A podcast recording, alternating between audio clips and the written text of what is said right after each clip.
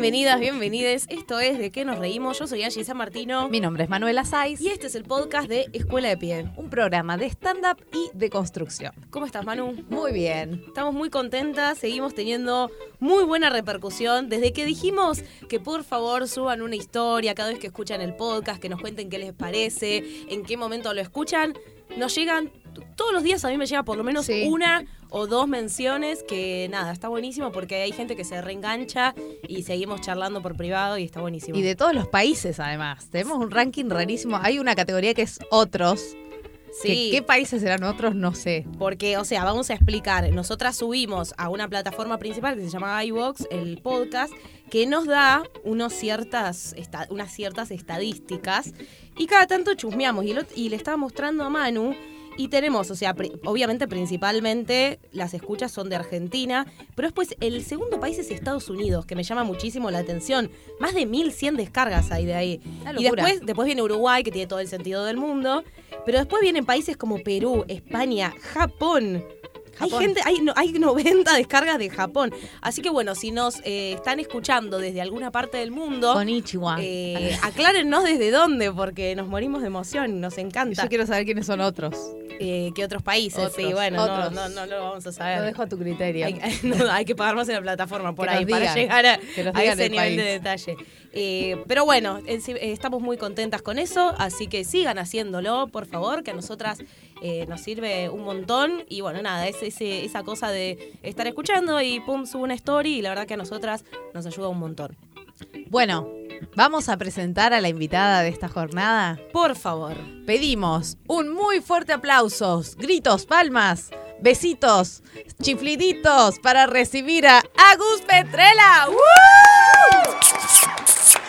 Muchas gracias. Bienvenida. porque a mí me sale muy bien el Qué lindo beso. Bien, bueno. muy este bien. beso para ti, mamasa. Muchas gracias, chicas. Bienvenida, de verdad, Acá. muchísimas gracias. Sí, Estoy re teníamos contenta. muchas ganas de que vengas, así que estamos contentas. Pero bueno, primero nosotras lo que hacemos en este podcast es pedirle a nuestros invitados, invitades, que se autopresenten. Ay, me está sonando el celular porque no lo puse en modo avión como corresponde, muy mal Angie. Eh, nos gusta que se presenten porque nos gusta que se narren a sí mismos. Así que contanos un poquito quién es Agustina Petrela. Ay, qué momento. Una caja de Pandoras. Bueno, Agustina Petrela, comediante, actriz, mamá de Pedro y de Milagros, eh, comunicadora, me considero una comunicadora, eh, militante y trabajadora por los derechos de las mujeres, en lo que tiene que ver con la salud perinatal, derechos en el parto y en el nacimiento. Qué formal que salió, ¿no? Tipo, Completísimo. Ahora habla Agustina Petrela. Directo a Presidenta de la Nación Argentina. Almuerza con Manuela Sáez. Decime que es milanesa con papas fritas. No, súper Bueno. completo para LinkedIn directo. Directo, Eh, algo así. Pero bueno, sí, eso, eso es lo que me considero. Bueno, y ahora vamos a ir ahondando un poquito en cada una de esas partes. Dale. Pero bueno, como este stand-up tiene que ver con. Ah, viste, somos Hoy varias es el día que- de suena en los celulares. La comunicadora que se olvida de silenciar el teléfono. Fue la alarma, bueno, una alarma. Está, está bien, puede pasar porque ya, ya la cagué yo, así que falta el teléfono de. Manu y estamos, claro, tal cual. Dos hijos, chicas, dos hijos sin dormir, ¿eh? Más de 40, ya está. ¿Cuánto más de 40? ¿Qué importa Te- cuánto? pero es que me parece tan Apenitas. juvenil. No, 45. Sí, es que yo Es la veo y para mí tiene 30 tranquilamente. ¡Esa! Muy bien. ¿Qué opina el señor técnico también? ¿Cuántos me da? Yo, la verdad. Yo la verdad, ahí está, porque tengo un problema acá con el micrófono, siempre lo tengo apagado. Eh, había, yo pensaba que tenía un aproximado de 36 años, 37. 36, Mi 37. ¿Esto se amor. está escuchando? Bueno. ¿Cómo está saliendo al aire? Sí, o- sí, sí, Ah, siempre se escucha. Perdón, chicas, me tenté, me tenté hacer, un pedir una opinión externa, perdonen. Eh, No, está, está muy bien, está muy bien. 36, Eh, 37. tenemos justamente el apoyo de Fede Camarotti porque sin hombres no podemos. No, mentira, mentira. Eh, bueno, gracias, eh, Fede. Eh, bueno, no, eh, vamos a indagar en distintas Dale. partes de esta presentación, pero primero, como es un, eh, un podcast que tiene que ver con stand-up principalmente, entre otras cosas, eh, contanos un poco cómo llegaste al mundo del stand-up en particular. Si ya conocías, si fue de casualidad. Eh, mi carrera, en verdad, desde muy chica, yo soy actriz del Conservatorio Nacional. Empecé a estudiar teatro a los 17 años en el secundario. Me flashé, dije, esto es lo mío, amo actuar.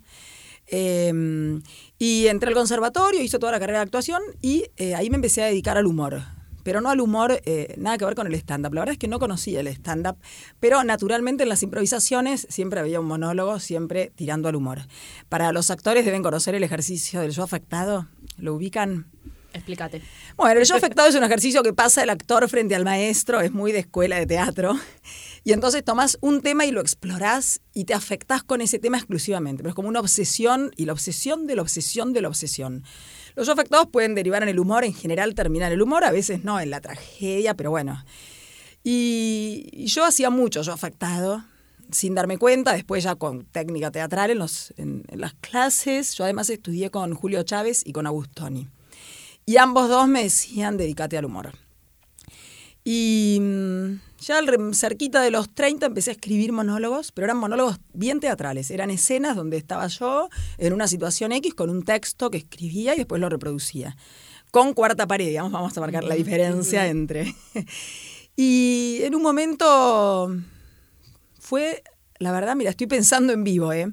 Una amiga mía que trabajaba en televisión, guionista, me dice, tenés que ver a Martín Rocos, compañero mío de laburo, él laburaba en Promofilm, y te va a encantar. Y esto es lo que tenés que hacer vos. Fuimos a ver, eh, era, yo no me acuerdo si era el primer cómico de stand-up o stand-up argentino. Eran Martín Rocco, Alejandro Angelini, Natalia Carulias, eh, y yo no me acuerdo si era Hugo, Weinstein. Weinstein, Stand-up argentino era. Pero el primero es sí, eh, Rocco hacía el monólogo del yogur. Me van a matar, esto lo tendría que saber, ¿no? Estoy quedando muy mal con todo el mundo. No, está bien. Pero la cuestión es que ahí lo vi y me enamoré. Dije, no, esto es maravilloso y yo ahí ya me había metido a laburar en producción, bueno, los tiempos, la clásica, estaba haciendo teatro independiente, algo desde muy chica. Y en un momento, eh, yo soy amiga de Seba Presta, desde la escuela de teatro de los 20 años. Y Sebas me dice, no, estoy estudiando stand-up con Alejandro Angelini, vos tenés que venir y quiero que vengas con este maestro y dale, dale. Y a mí justo se me terminó un contrato de un laburo y me anoté en el curso con él. Y ahí, nada, bueno, se abrió el mundo del stand-up. Pero fue mi primer... eh, la verdad es que ese fue mi primer contacto con la técnica del stand-up. ¿Y Yo qué- iba a ver cómo fue ese encuentro con la técnica del stand-up? ¿Te, ¿Te copó, te costó, te pareció una pelotudez? Hay- porque hay mucho mambo con los que vienen del palo de la actuación, que es como que o les fascina y les refluye o no, esto es re...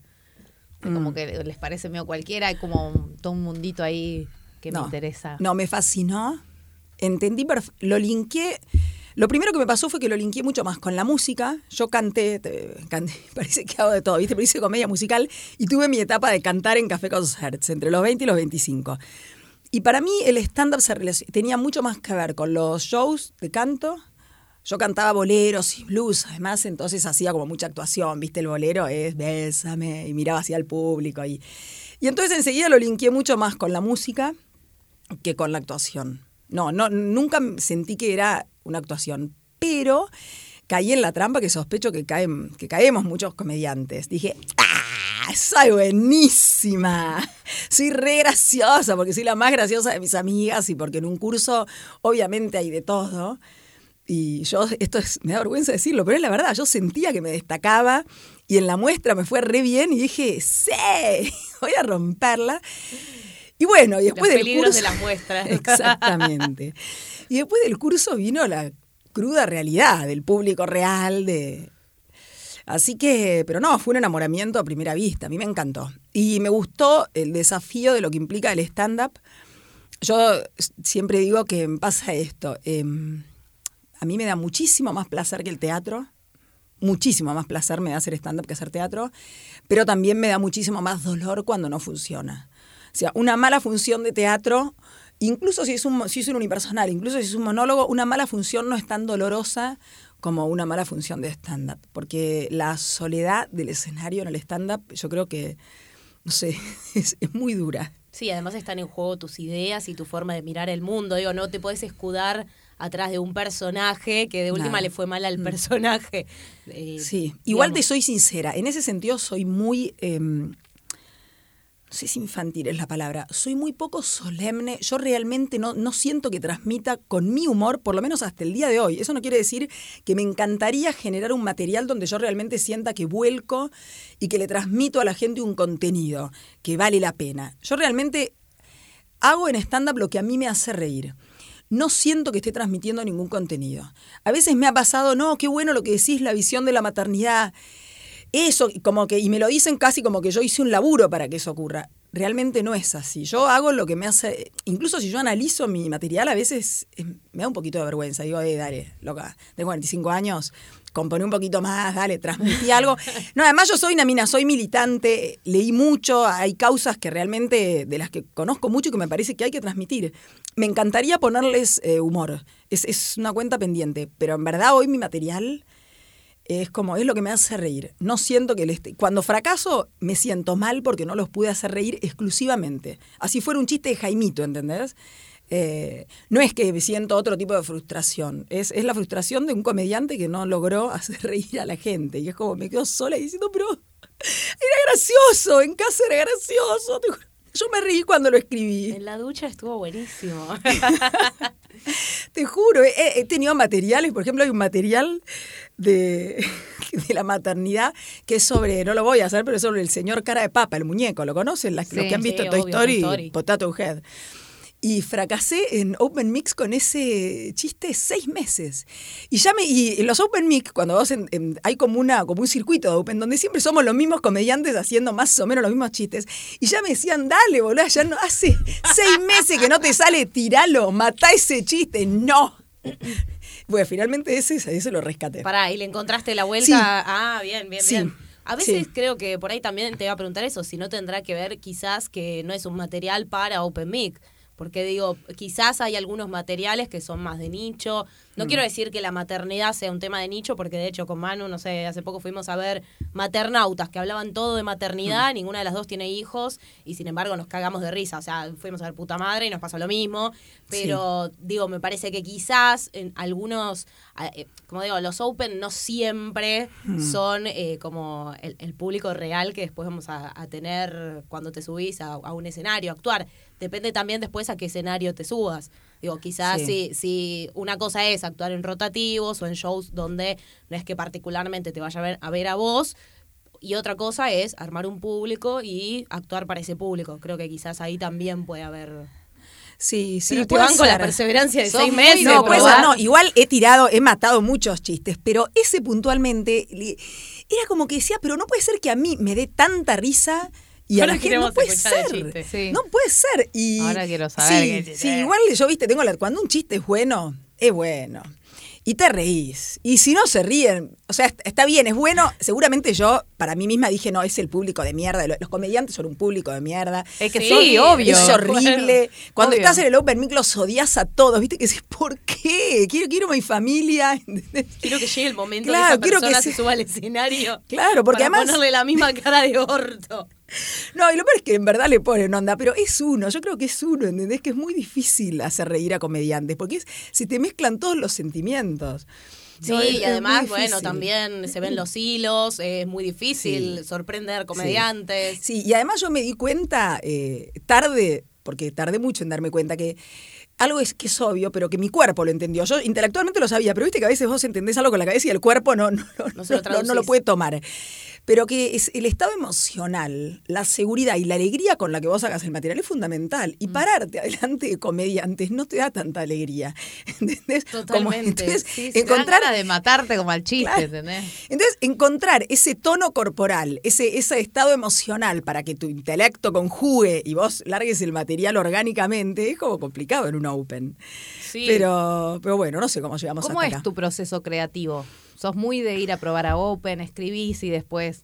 No sé, porque me parece que tenés como re tu formulita. Dijiste, yo lo- me reí cuando lo escribí y ahora no funciona y matalo y esto y seis meses en Open. Sí, ¿Cómo, cómo es ese proceso? Sí, mi proceso creativo ahora, hoy, es, eh, yo tengo como una base de temas sobre los que sé que quiero escribir y, mm, y voy anotando ideas en el celular. Ya no escribo, tardo mucho en sentarme en la compu a escribir. Voy anotando ideas y donde me río ya anoto el remate. Y después hago como un proceso inverso al que hacía cuando arranqué. Y después veo cómo lo puedo meter en la rutina.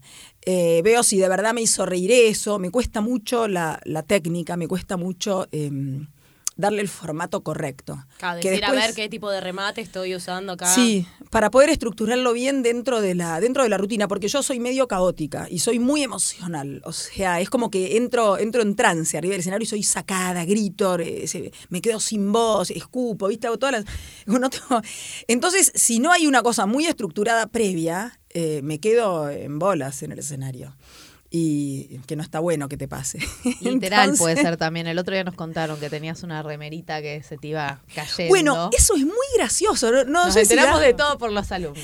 No sé si da. Vos sabés que esa remerita le distrajo a todo el mundo, menos a mí. Yo ya la había usado tres veces y esa remera tiene un hilo atrás, que es el hilito que se le corta porque es para la percha, pero yo no se lo corto porque me gusta usarla para hacer stand-up y sé que me muevo como una loca y entonces sé que no me voy a quedar en bolas. Pero me la acomodo como me subo el jean. Yo soy muy culona y los jeans se me bajan. ¿Entendés? Entonces me subo el jean. Co- patadita loca. pero es un tic, no es que yo estoy preocupada porque el jean se me baje o por quedarme en bolas en el escenario. Es un tic que tengo. Sí, sí, es una forma como de canalizar. Sí, los nervios, ¿viste? Como hay gente que yo que. sí, sí. es- y voy, entonces todo el tiempo hago así, me acomodo, y me acomodo la remera y me acomodo el corpiño. Pero en verdad no lo estoy pensando. Y yo no sufrí. Pero todo el mundo estaba, estaba en el taburete. Ay, boluda, esa remera, qué nervios. ¿La pasaste mal? Te juro que no. No, nunca pensé que la. Porque yo la tenía reprobada la remera. Pero es importante que me lo hayan dicho porque en verdad Para distrajo al lo público, que está ¿entendés? pensando el público, O sea. O para hacer un chiste con él. Claro, o- sí, o Exactamente, totalmente. Si la vuelvo a usar, voy a hacer un chiste. Le voy a decir, chicos, tranquilos. O sea, o Sí, no. o Lamentablemente comprar, no me van a ver las ah. gomas esta noche. Claro, sí, sí, sí, para tomar. Pero tal cual. Pero bueno, el proceso creativo es, es un poco ese. Y después lo que hago es jugar mucho eh, en los pocos momentos que tengo para estar sola. Eh, es me encierro y empiezo a divagar. Empiezo a decir palabras y me cuesta un montón el trabajo del comediante. ¿eh? Me cuesta muchísimo, muchísimo. Yo soy muy dispersa muy dispersa y siempre tengo otras cosas que me vienen a la cabeza, desde ir a lavar los platos, poner la ropa en el lavarropas, La eh, la tarea de, de Pedro, eh, cambiar, no sé, cualquier cosa. Eh, Sí, que tiene que ver también mucho con el mundo de hoy en día, que es muy difícil Tal cual. eh, concentrarse en algo y hacer foco porque te llega un mail, o sea, no importa si es lavarropa, si son los Sí. platos, si es un mail, te llaman por teléfono, o sea, es muy difícil hoy en día concentrarse. Sí. Creo que tiene que ver mucho con eso. Totalmente. Y lo que me está pasando últimamente es que también eh, genero, me aparece material nuevo en el show. De golpe estoy muy sacada y con el tema de la maternidad y qué sé yo, y entran remates nuevos que en su momento son una improvisación y los incorporo como remates. ¿Te grabás o te acordás y después los agregás? Me tendría que grabar, me cuesta mucho acordarme. De hecho, el último show que hice, que fue en el taburete, que estuvo buenísimo, metí dos remates nuevos. Me acuerdo el remate y no me acuerdo en qué momento los metí. Y pésima, no tendría que estar esto, que- esto- no tendría que estar blanqueando esta situación. ¿Por qué me, que- por qué expongo así? ¿Por qué me expongo de esta manera? Agustina, me diría Todos mi hemos tirado los mejores chistes justo el día que no lo estábamos grabando. No, no, Entonces hay que concientizar sobre el uso de la grabación. Total, Para, sí. para mí es Sí. clave poner el celular y grabar la voz, aunque sea, ¿no? No hace falta Yo que sea una cámara, una Hoy filmación. me levanté, viste, cuando estás entre dormida y despertando y estaba pensando chistes en mi mente. Y dije, ah, este está bueno. Y, y después, obvio, me desperté y dije, qué bosta, estaba soñando y no me pude acordar. Que ¿Y no te acordaste? No. Ay, qué bronca. Pero te acordaste del sueño Pero era como arrancaba que el show conmigo, ¿te y que vos, sí, después soñé que Angie me decía, vamos a hacer un show y me decía, pero vamos a improvisar. Y armaba un teatro enorme y yo veía el cuaderno de Angie como que le espiaba y decía, acá Manuela cuenta esta anécdota. Después yo digo algo. Y yo decía, Angie, ¿vos estás segura? Y me decía, sí, sí, sí, vos confía que va a salir buenísimo. Y dije, bueno, si Ese- Angie, que es tan de mi organizada, vida. esto, Pero no, les pasa que a veces flashean como éxito. Yo, por ejemplo, ahora Flashean entendí éxito. más Ay, el- la creación del chiste, pero me ha pasado crear actos enteros, tipo el acto del comediante, el comienzo, un final, un callback para el cierre, estallidos, y cuando pruebo el material es una mierda que no se ríe nadie. Y digo, pero era- en mi cabeza era buenísimo. Yo me imaginé el público riéndose, las respiraciones, me imaginé todo. Eh, Ahí por ahí es un poco vicio de actriz. Eso es muy de actriz, ¿viste? Me imagino la escena completa. No, igual creo que a, a todos los comediantes ¿Sí? nos pasa que cuando lo cuando estás pensando como un, un, un, un mo- un monólogo, una sí, un- muchos chistes que tengan que ver con algún tema, por ahí ya estás como eh, Sí. asumiendo que funciona uno, que funciona otro, entonces ya estás en otra actitud. Lo que decías Es antes, cierto, que también te subís al escenario y cuando el primer chiste de 10 no funciona como habías esperado, ya te cambia el cuerpo, te cambia la seguridad y quizás eh, el chiste 5 ya no lo contás como lo habías contado en tu casa o en la ducha o en donde sea. Tal A ver, cual. Y una, te hago una pregunta. eh, desde que arrancaste, ¿no? Hiciste el taller este, eh, habrás empezado en rotativos. Después, eh, ¿siempre seguiste sosteniendo eh, rotativos? ¿En algún momento pensaste No. en hacer algún show? No, y tuve un show en el año 2011 que se llamaba Pedime lo que quieras. Yo tengo que decirlo, yo hice mi curso, de, primer curso de stand-up con Alejandro Angelini, que eh, fue mi marido después y padre de mis hijos. Eso no es un dato Presta menor. hizo de Cupido y Presta hizo de Cupido. dio carrera Claro. y marido en Sí, además tal cual me decía, Hijos che, ahí. che, Alu me sí. dice, "Ah, dale, dale, dale. Ah, y, ah, y fuiste primero alumna. Claro, fui primero alumna, sí, ahí da para un ¿Qué abanico onda? de la alumnita. Mm. Y fue, sí, fue una historia. La. Ese, el día de hoy, ya separada, yo me separé, este, le sigo reprochando que pagué el curso completo. Le dije, el segundo nivel me lo tendrías que haber becado. Tengo que decir, tengo que hablar bien, tengo que hablar bien del señor, del padre de mis hijos, de Alejandro. Voy a decir algo bueno de vos, Ale. Eh, no me puso un dedo encima hasta la última clase. Bien. Yo ya estaba de la regalada a un nivel que era ya era humillante y se comportó como no, no, yo ya ah, tenía teorías de todo tipo, ya no sabía a qué yo iba a ir a verlo. Hubo escenas muy fue, fue muy gracioso, eso no sé si para contar, pero es divertido. Iba a verlo y le decía Sí, a mis amigas, "No, chicas, estoy haciendo un curso y tipo el profesor está muerto conmigo, no, no estoy segura si me gusta, honestamente. Acompáñenme." No, y una vez fui y le dije, "Háganme la gamba, quédense en la mesa conmigo porque no quiero que se me abroche." Y Alejandro bajó del escenario, me saludó, estaba con amigos, y le dije, ay, ¿qué haces? Nada, nos vamos a una fiesta. Ay, qué bueno. Sí, chau, nos vemos. De Garbe. No, de Garpe, y las chicas me dijeron, che, me parece que no está con vos, Alu. Estás flayando. Sí. Pero bueno, nada, Al final sí terminó estando. Sí, al final hicimos un programa de radio que se llamaba Pedime lo que quieras y en verdad sí nos conocimos, haciendo un programa en radio, en una radio digital que se llamaba Radio Quasar, que ya no está más. ¿Y ese también eh, terminó siendo un show, eso? No, es, eso terminó siendo un show, pero un show mío, del cual Ale no participó. Cuando terminó el programa de radio, Sí. eh, el programa de radio eran cuatro meses, creo, era un programa todos los días intenso. Ahí lo hicimos, no estábamos en pareja todavía, no pasaba nada. Yo ya estaba. Pero ya la- había una yo ya tensión. estaba muerta, sí. Pero, pero no pasaba nada. No, fue cuando terminó el programa. Y después Ay, me encantan de eso. estas historias. Ay, me encanta. me encanta, me encanta. Sí, fue una re linda La historia. la historias detrás de Sí, sí, historias de amor del stand-up. Yo necesito que hagamos un podcast aparte de historias hay de amor del hay stand-up. muchos que han comido el stand, chicos, muchos. Un montón. Sí, Un montón. sí, sí. Ay, ¿Qué será de los niños? Los- ¿Qué será de los hijos? ¿Vos eh, estás vos también? ¿El tuyo es stand pero no es músico? No, no, no. Y Bueno, Yo- pero vino por el mundo del stand-up. Yo si estoy poniendo caras por otras personas. Sí, yo- Ah, porque vos. No, bueno. Porque Manu sí, conoce que- demasiado. ah, no, oh. yo me ¿Hay refería a historias de amor, no Ajá. chismes del stand-up, que esas cosas tienen que quedar Ah. micrófono No para digo, sacudidas, digamos. Historias, de amor que que hayan, que, Que prosperaron, que, que salieron a la Hay luz. mucha Claro. endogamia acá, en, en este ámbito del stand-up. Como que Y Y creo es que, que el humor, muchas parejas. el humor seduce también, ¿no? Sí, tal cual. Sí. Sí, yo iba a decir que también cuando se transforma en una profesión, sobre todo, Mm. eh, y bueno, y nada, uno ya cuando, cuando estamos hablando por ahí más de, de parejas y de empezar, no sé, a, a convivir, a planificar, a- desde pensar un fin de semana, unas vacaciones o una cena, Sí. creo que a los que somos comediantes se nos complica muchísimo también como coincidir en horarios Sí. con alguien que tenga, no sé, un horario de oficina, por ejemplo.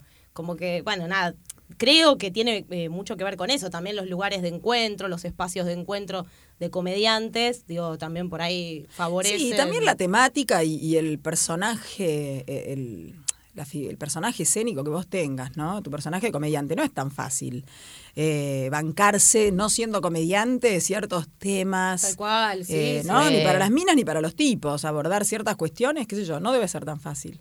Eh, pero bueno, sí, así fue. En verdad yo, yo arranqué así y después yo hice el curso, terminé el curso en el año 2010. Hice un año, estuve yendo a selección de stand-up y rotativos y en el 2011, con cinco compañeros míos del curso, la clásico, cuatro, eh, hicimos un show que se llamaba Pedime lo que quieras. Y estuvimos en el, en el Cavern, pero en la sala chiquita de arriba, la, Sí, en el pub.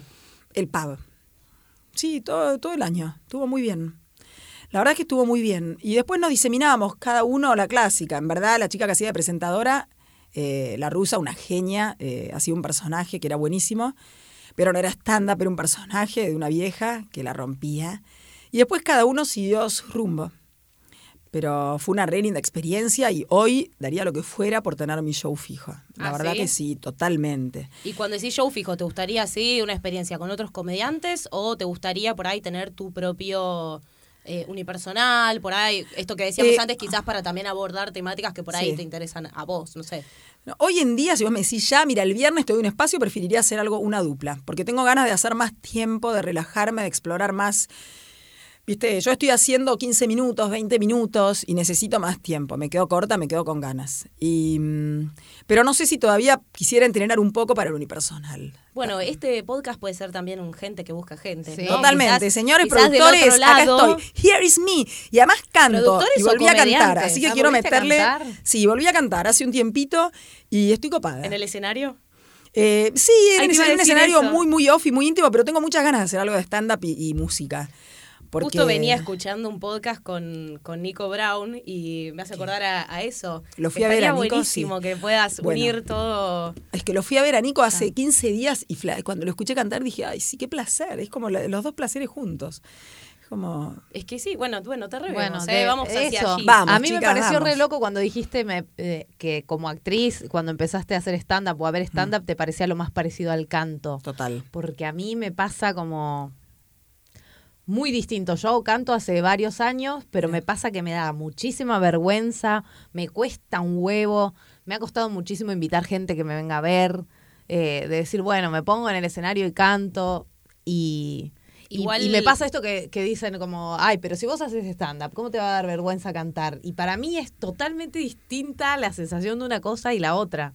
Sí, lo que pasa es que creo que tiene que ver con que el canto, y tal vez eso fue una ventaja para mí cuando linkeé las dos cosas, es mucho más... emo- es tu emoción más profunda, me parece. Uno canta con el alma. Si, si cantás así que se me ocurre que vos, yo no te escuché cantar, pero te conozco y, debes cantar con el alma. Yo no soy una cantante técnica, no soy una cantante lírica que te lee una partitura y canto es el pones el corazón, es como una parte muy sensible y en ese sentido da mucha más timidez por ahí que que el stand-up. Se me ocurre, es algo que estoy pensando Terrible, ahora. ¿eh? Es, es- uno se desnuda mucho con el stand-up y se desnuda cuando cantás con el alma, sonar romántica, pero es verdad, es, es como estás muy expuesta. La primera vez que canté, No. tomé en el escenario, tomé agua y me salió por la nariz. Es que te creo. O sí. sea, ese nivel de nervios Sí, que vos decís, no puedo ni tragar agua, ¿entendés? Sí. O sea, Sí. y me pasa muchísimo, por ejemplo, que el, el año pasado vino mi profesora a verme al unipersonal, que ella sabía que yo era comediante, pero no sabía qué hacía, y me dijo, ay, buenísimo, me encantó, para la muestra de fin de año te haces un stand-up antes de cantar. Y yo tengo, ¿cómo te cuento que voy a faltar a esta muestra? No, Pero, pero es así. Yo, a mí me pasa de llorar cuando canto. Además, yo canto boleros, blues y re romántica. Ay, nada que ver al, sí, nada que ver al personaje del stand-up. Entonces es como, sí. No, re, da unos re quiero ver ese, ese show de Aus haciendo Sí. stand-up. Y después llorando, canto ¿viste? también. Me encanta. Me encanta. Pero, Pero no, no, bueno. no conocía esa faceta tuya. Sí, Así sí. que, bueno, quizás a futuro se una todo. No, puede ser que haya algún productor, decía, del otro lado, pero si no, también algún comediante o comedianta que diga, "Eh, las yo también Moreno". quiero media hora. Sí, y obvio. hacen media hora cada uno, ¿viste? Por ahí, Sí, comediantes sí. que buscan comediantes. Sí. Nunca se sabe Sí, a dónde sí, se sí. puede llegar. Eh, eh, ¿Qué iba, a- qué iba? Iba a preguntar algo y me olvidé. Eh. Ah, bueno, eh, antes habías dicho también eh, que te, jacta, bueno, te jactabas, no, te presentaste como mamá y también hablaste de tu lucha que tiene que ver con eh, la ley de parto, res- parto Sí, respetado, parto así respetado. es. Porque yo estuve leyendo, pero no, no entiendo nada y por ahí me confundo los conceptos. Sí. Pero me parece que estaría bueno que nos cuentes un poco eh, cuál es, tu, cuál es tu lucha, de dónde viene, cuál es tu historia, porque como Manu cuando lo escuchamos, por lo menos yo me, me enteré hace, hace poco leyendo una nota que había salido creo que en Infobae a través de Sí. Un link que nos habías pasado vos en el grupo de WhatsApp de comediantes que tenemos. Y la verdad que cuando lo leí completo dije, wow, no tenía idea todo lo que le estaba pasando a Agus. Sí. Eh, digo, tampoco te, te conozco hace mucho tiempo, si bien te, te conocía de, de cruzarnos como colegas. eh, creo que había- habíamos charlado pocas veces. Y la verdad que me quedé re flasheada eh, con, todo, con todo lo que viviste, pero también eh, con tu, tu capacidad de transformación de todo eso. Total. Y por eso teníamos muchísimas ganas de que vengas acá a este podcast. También porque mm, cuando nosotras hablamos de stand-up y de construcción, una de las cosas que también queremos poner sobre la mesa es que las mujeres vivimos un montón de cosas que otras, que otras personas, que pueden ser hombres o pueden ser mujeres, no se imaginan y que eso repercute necesariamente a la hora de subirnos a un escenario. El otro día hablábamos, por ejemplo, con Eliana La Casa que nos decía, eh, cuando tengo que programar en un espacio, la mayor cantidad de veces de un comediante que se baja del espacio son mujeres. ¿Por qué? Pues son más irresponsables, no, pues son las que están a cargo de sus hijos, por ejemplo. Y todas esas son cosas que afectan a la hora de hacer comedia. Entonces nos parece que estaría bueno como que nos cuentes un poco de tu historia con respecto a eso. Está buenísimo, me encanta. Yo soy como muy fan tuya. gracias. Y, te, y le mando todo lo que publicás a mi psicóloga, a mis amigas. Es como... Eh, pero es increíble como, por ejemplo, el otro día hablábamos con Lu, que es la, la dueña de la radio, que también es comediante y comunicadora. Nos contaba que ella tuvo un, parto horrible en el que le quebraron el coxis y la pasó como el culo y toda esta situación de decir, bueno, pero en ese momento yo no sabía que ni que había una ley, ni, ni que tenía que hacerme respetar así o que podía exigir esto, me pasó muy por encima. Y está buenísimo como como que puedas compartir esto, que no sé si muchas mujeres tienen esta información, que a las que no somos madre también es una información que no te llega de otra manera, que yo pienso que está buenísimo en este sentido tener un grupo de WhatsApp de mujeres comediantes en el que circulamos distintos tipos de información, porque de otra manera muchas veces no te enterás. Y, y son un montón de, de ejes que se cruzan, la maternidad, ser comediante, subirte al escenario, que contar militar, tener que ser como em, abanderado de una causa, ponerle el pecho, que está buenísimo como eso, poder, vos decías, bueno, parece un currículum, no sé, cuando te presentaste, pero está buenísimo poder hacer un paneo por todas esas cosas que hacen que Agus sea Agus. Sí, tal cual. Sí, a mí lo que me pasó fue mi propia experiencia de la maternidad, que fue un poco casualidad, un poco conciencia que se iba despertando. Cuando quedé embarazada, esto lo dije muchas veces, era detestaba lo que tenía que ver con la imagen de la maternidad. Y hoy entiendo por qué lo detestaba, digamos. Evidentemente algo en mí le hacía ruido esa cuestión rosa, infantil y dulce que ponían como, como la imagen de la maternidad, no solo en las tapas de revistas, en, el, en, el, en mi propio entorno. No como una cuestión tonta, no por subestimar a nadie, pero eh, como una cuestión que realmente no era real, ¿no? Parecía que todo en la maternidad estaba mal, salvo la belleza, ¿no? Vos no, no sé cómo vas a parir, pero si no tenés el cuarto con la cuna, con los aritos, con el chico pelado, con el obstetra prestigioso en una habitación privada, si sos de clase alta, en un hospital con un tipo que por favor te garantice que va a estar en tu parto. En la maternidad parece que todo lo que implica la maternidad es lo que vos necesitas de afuera. Vos no sos nada, sos un envase que si no fuera por el entorno, la guita, la ayuda, el baby shower, no podés hacer nada. Y esto tiene dos problemas básicos. Una es que no es real y que es molesto y que es perjudicial, porque vos pones tu energía que vas a necesitar muchísimo después de parir, muchísimo. Primero para parir, si logras parir, que posiblemente no lo logres, porque en este sistema nadie prácticamente tiene un parto empoderador. Así que imaginemos, en este sistema imaginemos a partir de que llevas un hijo a tu casa, eh, vas a tener que poner mucha energía en muchas cosas importantes de las que lo primero que pasó es que nadie te dijo. Y ya estás en falta, ya estás fea, desganada, cansada, no, no estás entera para tu hijo, eh, se te empieza a desregular todo, a desorganizar todo, gente que te visita y no estás tan segura de querer recibirlos, gente que te da directivas, dame el chico, lo vas a malacostumbrar, no, tenerlo en brazos, o sea, ya ahí empieza una cosa bastante caótica que en general le pasa a todo el mundo. No quiero generar, me dice, ah, no, yo tuve una experiencia hermosa. Bueno, buenísimo. Pero en mm, general no es así. Ahora, hay algo mucho más profundo y que para mí es mucho peor. Y es realmente lo que a mí, ese es mi motor personal para encarar este laburo de, y esta militancia que tiene que ver con el parto, el nacimiento y la maternidad, que es la experiencia del embarazo, el parto y el puerperio es sumamente empoderadora. Y cuando digo sumamente empoderadora no me refiero a una cosa súper empoderadora, sí, yo tengo poder.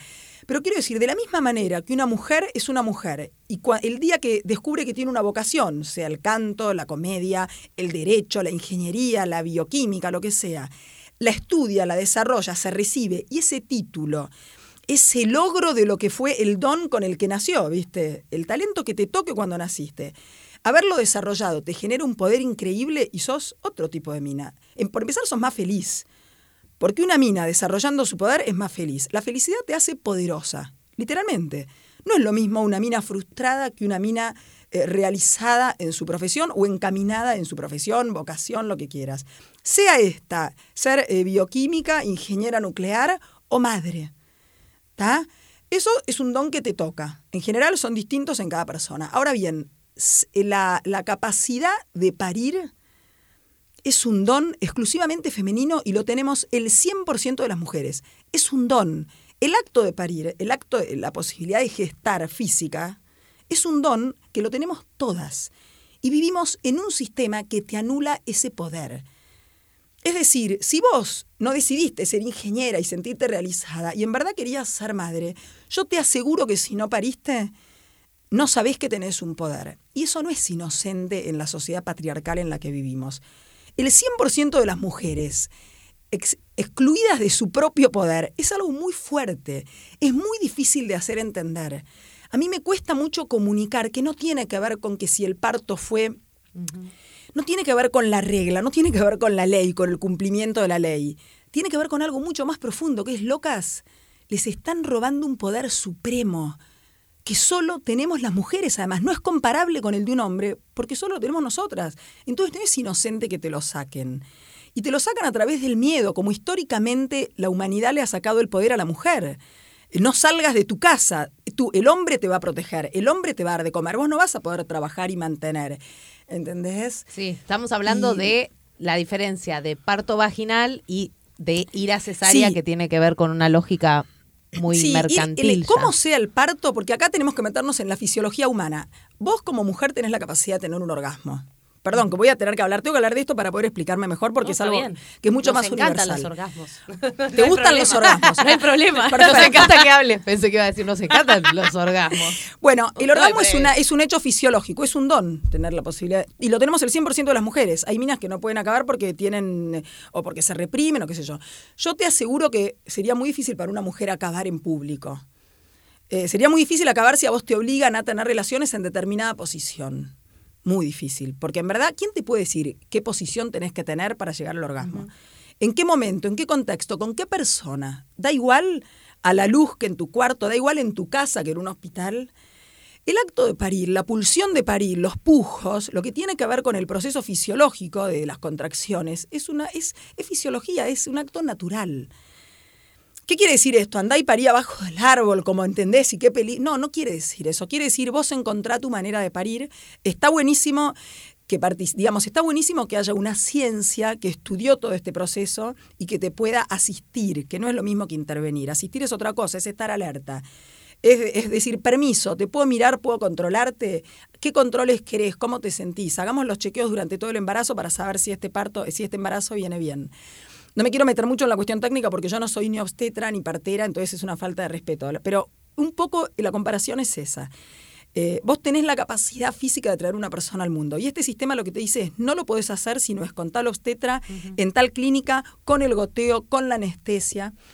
Y, y, para mí descubrir todo esto, transitando la maternidad, fue como muy, muy fuerte. Fíjate que la Biblia dice, parirás con dolor. Pero no dice tendrás tu primera relación con dolor, aunque tal vez te duele la primera relación, pero tu primera relación satisfizo a un hombre. ¿Entendés? Parir es una satisfacción propia, es tuya y de tu hijo y de tu cría. Entonces, para mí, que anulen la posibilidad de parir, eh, me parece, es algo muy fuerte, es como algo que no lo puedo admitir. Y todo el mundo, bueno, pero es así, ¿viste? pero es el sistema, dale, después tu hijo está bien, vos estás bien, te vas a tu casa, mira qué bien no, me resigno, no me parece bien, no lo admito. No, y no creo además que sea inocente. No creo que esta sociedad violenta que vivimos esté aislada, digamos, nacer en un acto de violencia y sometimiento y parir en una situación de violencia y sometimiento. No me parece que no tenga que ver con la sociedad que tenemos.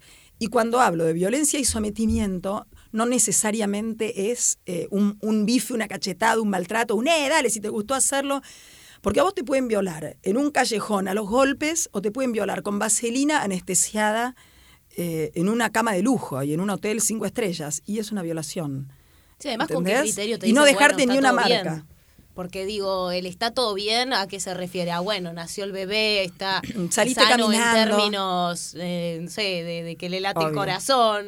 Pero digo, eh, todo lo que tiene que ver con, no sé, con, con el estrés o con lo mal que le pasó por Ah. ahí ese bebé estando, no sé, lejos de la Sí, madre o la todo, madre preocupada, la la, madre. angustia, el estrés. Eh, Ya es, es, la, es el- la contraposición entre lo que tus hormonas te van a pedir y el sistema te está negando. Ya eso te genera un- una especie de ACV. Es este, me pongo medio intensa con esto, me voy medio al carajo. Pero bueno, para, para cerrar el, el encanta. No, concepto, para cerrarlo. Muchas veces se cree que la violencia obstétrica es la maltrataron, le gritaron, uy, bueno, pero yo conozco una mina que no la violaron en la sala de partos literal, ¿no? Una, ¿no? Hay, hay, hay historias terribles. Yo siempre digo que no son comparables, porque imaginémonos una aldea con 100 mujeres. Las 100 están, por una cuestión cultural y una norma social, eh, lavando platos en su casa. Las 100, porque así es, los maridos son amorosísimos, las cuidan, no las, incluso les permiten vestirse como quieren, una vez por semana van a la plaza o a la iglesia, cuidan a sus hijos, les permiten juntarse entre ellas a tomar el té. ¿No? Pero es eso, esa es la convención. Hay una que dice, che, pero ¿no te gustaría estudiar? Bueno, sí, pero mirá qué amoroso tu marido.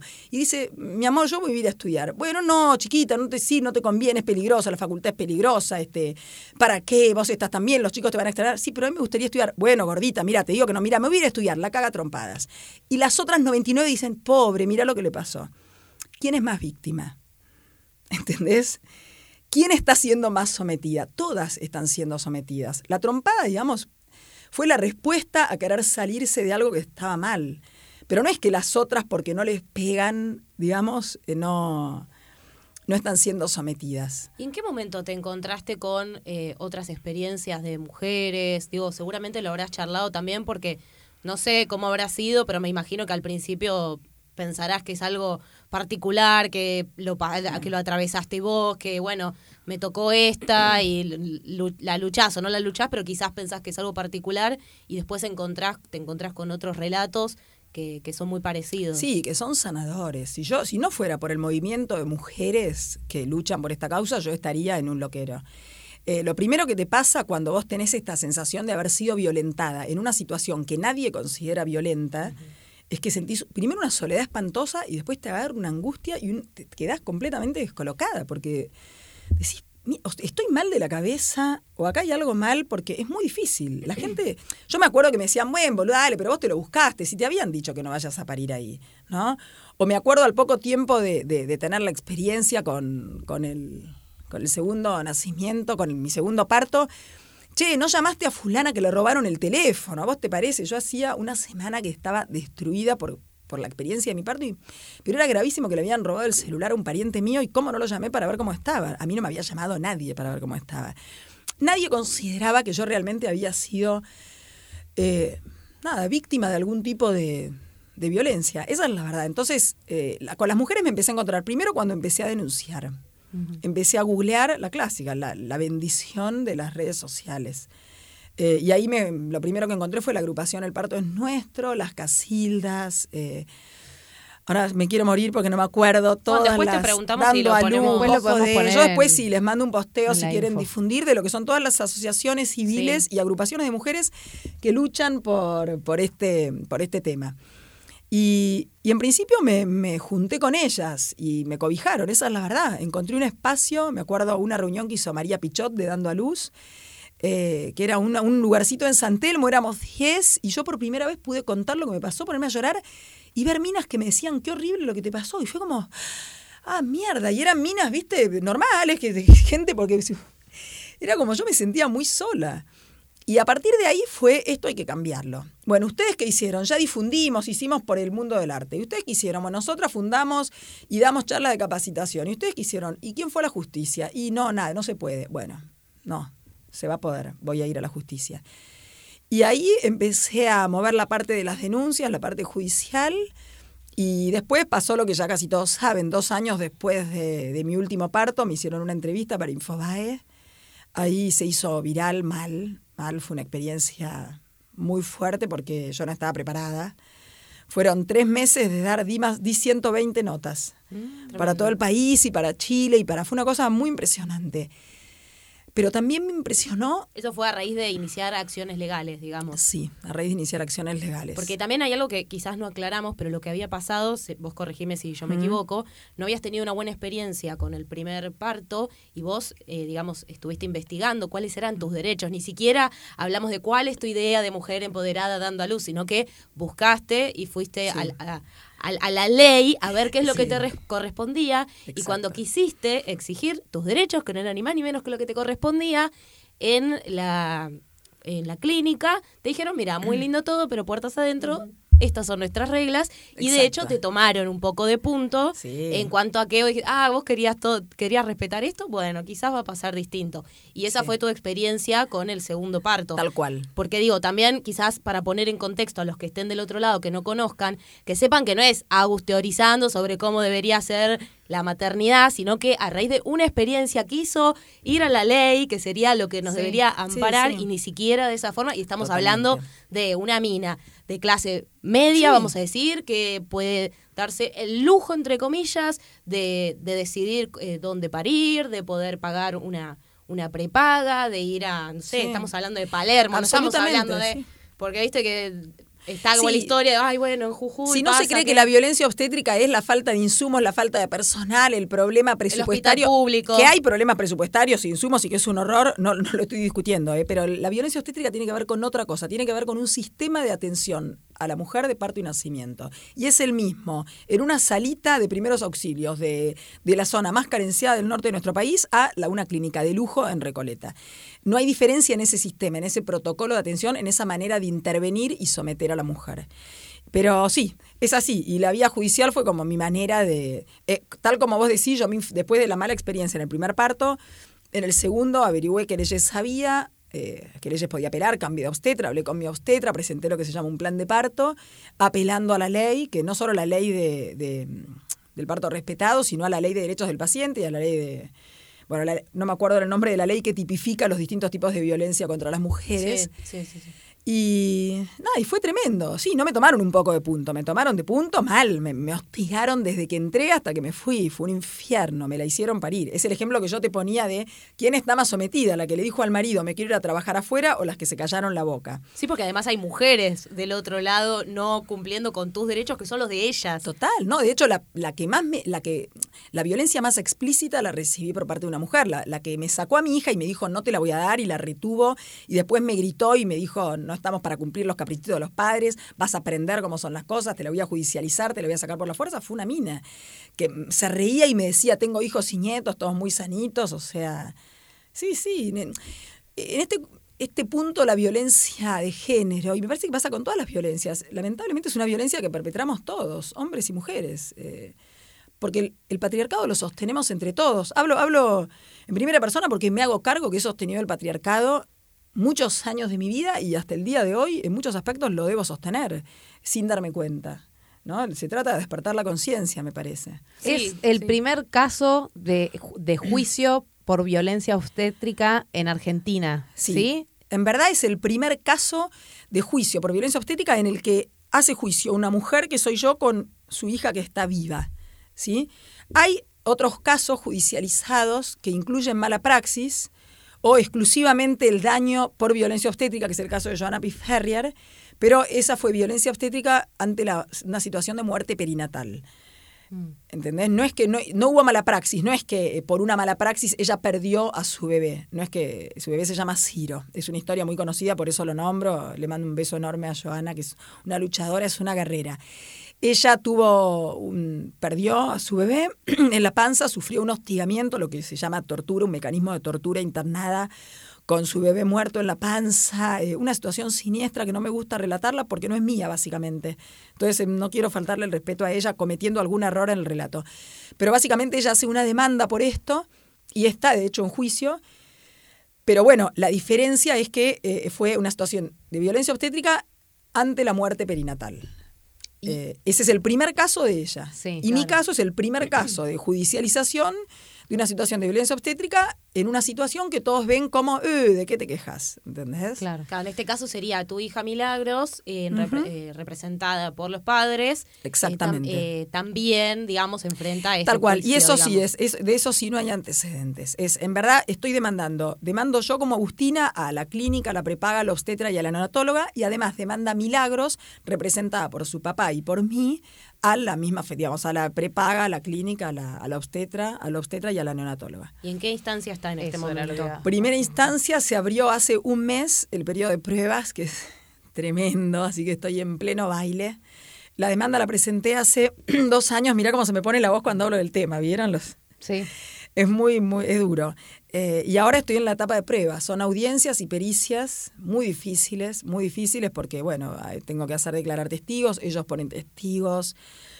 La vía judicial es durísima. ¿eh? Me acuerdo, yo tengo una sobrina que se está por recibir y me dice, sabes que te estás metiendo en el barro, ¿no?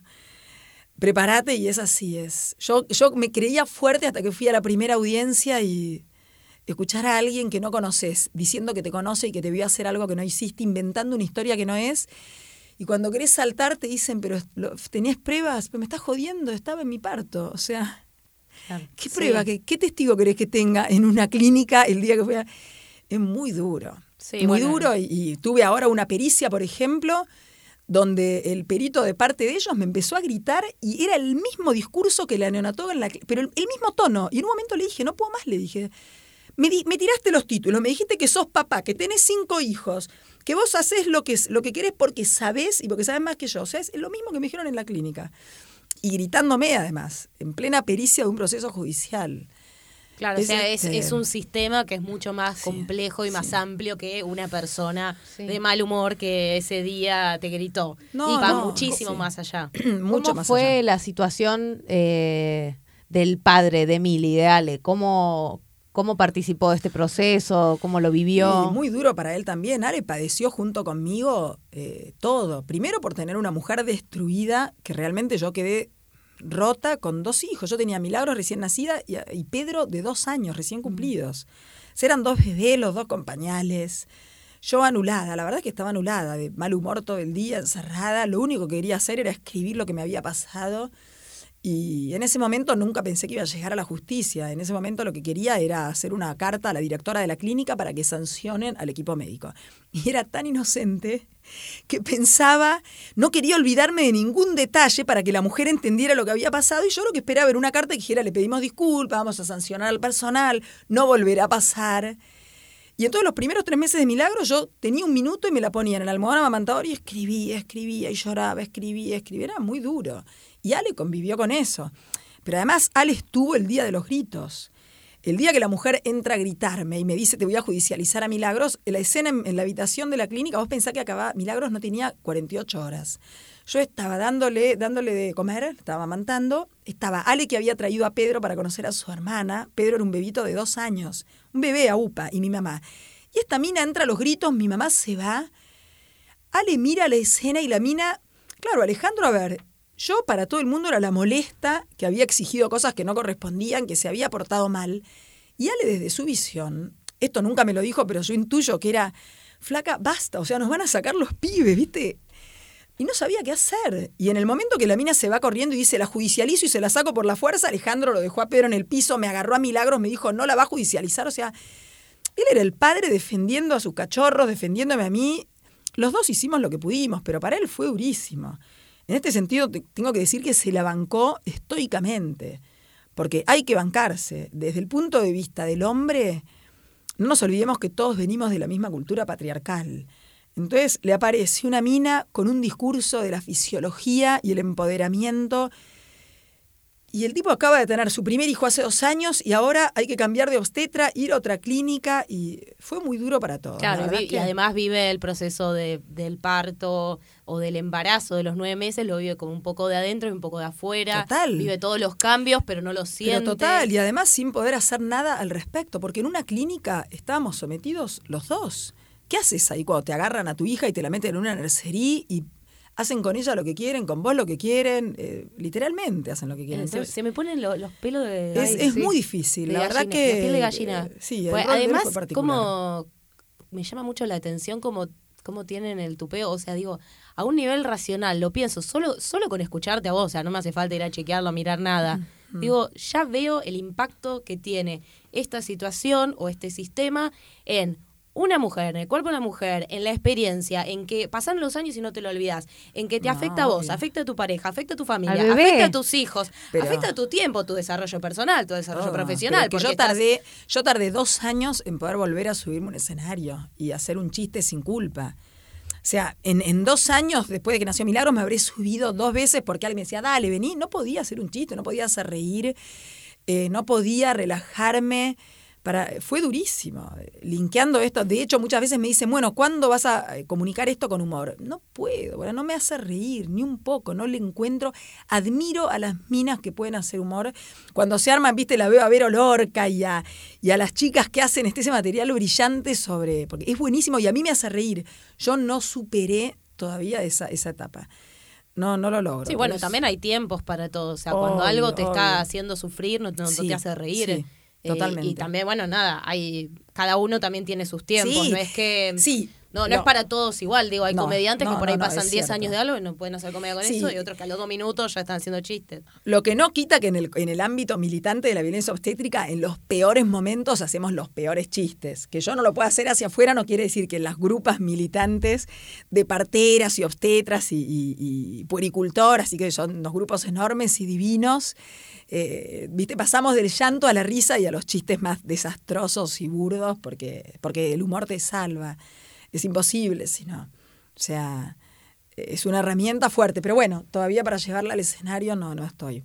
¿Hubo algún clic en algún momento? Por ahí tiene que ver con esto de poder compartir eh, tu historia con, con otras mujeres, como para decir, bueno, vuelvo a subirme al escenario, tuvo Sí. que ver con un empuje afuera, ¿cómo fue? No, el clic fue encontrarme con, con el cuerpo médico que me había violentado.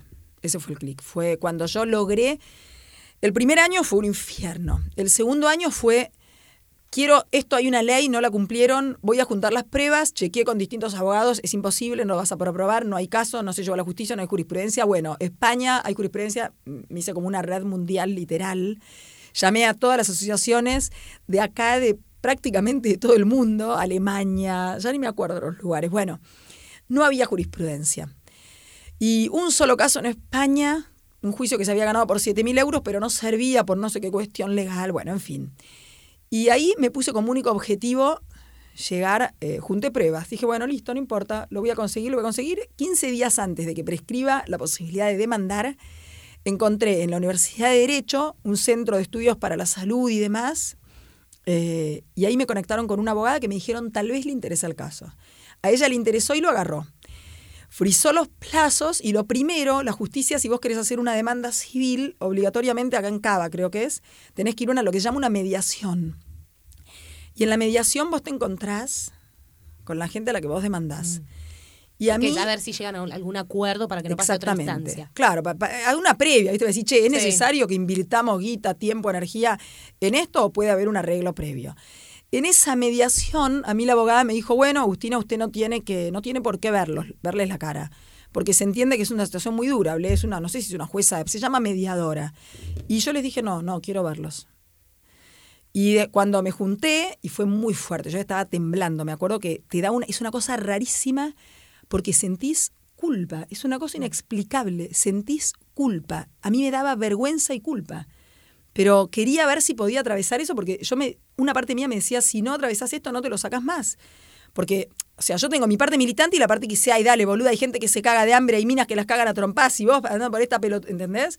Yo tenía los dos, digamos, pajaritos, ¿entendés? Picándome Sí, la cabeza. Tu viva está viva, ¿viste? Como... Exactamente, da gracias a Dios, mira lo bien que está, ellos salvan vidas, salvan vidas y vos acá, bueno, no importa. Cuestión que mm, le dije, no, prefiero estar, y ahí los abogados de ellos me, me empezaron a pinchar. Me dijeron, bueno, a ver, ¿qué tanto lío, qué pasó acá? Y mi abogada y la jueza dijeron, no tenés que hablar, y yo dije, no, quiero decirles qué pasó. Y les hice a ellos todo el relato, pero desde el primer día que fui al obstetra, duró horas, yo creo que se deben haber querido matar que nunca más le preguntes a esta mina, porque fueron horas y los tipos tenían que estar ahí de piedra mirándome. No me miraban, yo los miraba a ellos, obviamente. Y ahí les hice todo el relato y obviamente me largué a llorar, me bajó la presión, se me cortó la voz, me tuvieron que traer agua, pero me dijeron no sé. Y dije, sí, lo quiero terminar de hacer. Y se lo dije especialmente a la neonatóloga, que la miré y le dije, yo no sabía quién eras y hoy lo sé. Un año tardé en saber tu nombre. Y ahí yo fue como, dije, bueno, ya está, ya está. Hice todo lo que podía hacer. Y ahí lo solté. Y me olvidé del tema y volví. Muy de a poco. Me quedó un tema vocal muy fuerte a mí. Es la primera vez que lo cuento esto. Que lo estoy laburando, pero mm, me emociona hablar. Qué horror. Tremendo. No pensé que me iba a a hacer pasar. llorar a las Ay, esto lo cortan. Pero mm, sí. Es que Sí. el poder de la palabra también, ¿no? De poder poner en palabras lo que pasó Sí. y lo que te atraviesa en, en el cuerpo, porque Sí. también es muy difícil eso. Lo que decíamos antes, ¿cómo, cómo le explicas a, a un chabón todo lo que está pasando? Que no es solamente que me prendieron la luz un poquito más fuerte de lo que yo quería y que no era un capricho.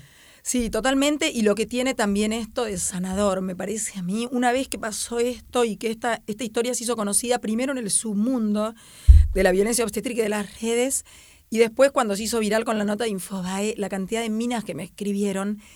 Y ahí yo me pude ver donde estaban ellas y me acordé de mi soledad y dije, puta, por un lado que fue exponerme, porque yo soy actriz y soy comediante, y la verdad es que no es, no es esta la exposición que yo quería. O sea, todos queremos estar en el diario, pero no quiero estar por esto. O sea, yo tengo mi ego, ¿entendés? Y quiero tener otra exposición, pero también cuando vi lo que era para esas minas, que le hayan dado pelota a una que les pasó lo mismo, porque ellas estaban igual que yo, eh, dale, dejate de joder, da- uh, dale, se te murió tu hijo, bueno, dale, ya vas a tener otros, sos jovencita, es lo que les dicen. Eh, Ya está, dale, te embarazaste rápido, así pasan esas cosas. Eh, y entonces un poco fue sacarme el tema de encima, sentir que pude estar igual, igual con el poder que a mí me oprimió. Por lo pronto se tuvi- tuvieron que sentar el culo ahí y escucharme. Yo no sé si voy a ganar o no el juicio, pero los hice sentarse ahí y me escucharon. Y saber que exponerme, que no me gustó ni un poco, ayuda a tantas minas y te hace sentir un poquito poderosa. Es como que todo el poder que yo perdí y que se- poder que nunca tuve de parir, porque no pude parir, no experimenté esa, es, no tuve ese poder, bueno, cada vez que gano una batalla, que me puedo plantar, que puedo encarar de frente a alguien o que puedo ayudar a una mina, siento que lo estoy recuperando. Y eso es lo que construye mi persona.